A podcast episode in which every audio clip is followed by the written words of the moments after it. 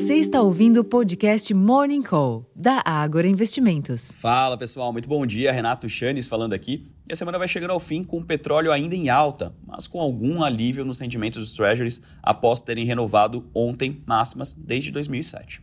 O cenário, no entanto, pouco mudou, com os conflitos no Oriente Médio ainda experimentando maior cautela e o presidente do Fed, Jerome Powell, reforçando que a inflação americana segue muito alta e provavelmente exigirá crescimento econômico menor.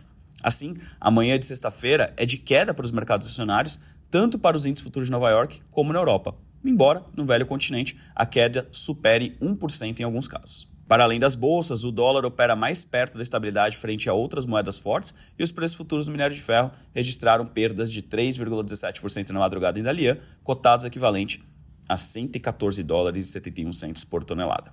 Ainda que o ambiente externo inspire novamente maior cautela do investidor doméstico, o petróleo é que deve determinar o rumo dos negócios por dois motivos principais. Um, o fato da commodity em si estar subindo novamente, e dois, o anúncio da Petrobras, que a partir deste sábado reduzirá em 12 centavos por litro o preço médio de venda da gasolina para as distribuidoras nas suas refinarias, que passará a ser de R$ 2,81 por litro, uma queda de 4% em relação ao preço anterior, o que pode desencadear revisões nas projeções para o IPCA e de Selic terminal. Em termos de agenda, aqui no Brasil, a agenda conta com a divulgação do IBCBR de agosto, às 9 horas da manhã, entre os indicadores. Com relação aos eventos, o presidente do Banco Central, Roberto Campos Neto, participa do painel sobre meios de pagamentos em evento promovido pela America Society, 135, e o ministro da Fazenda, Fernando Haddad, concede coletiva sobre a resolução CVM, Plano de Transformação Ecológica, 11 horas da manhã.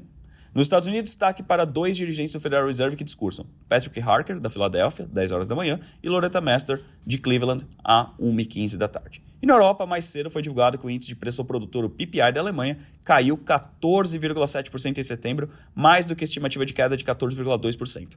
No Reino Unido, as vendas no varejo caíram 0,9% em setembro ante agosto, bem pior do que a expectativa de analistas de um recuo de 0,1%.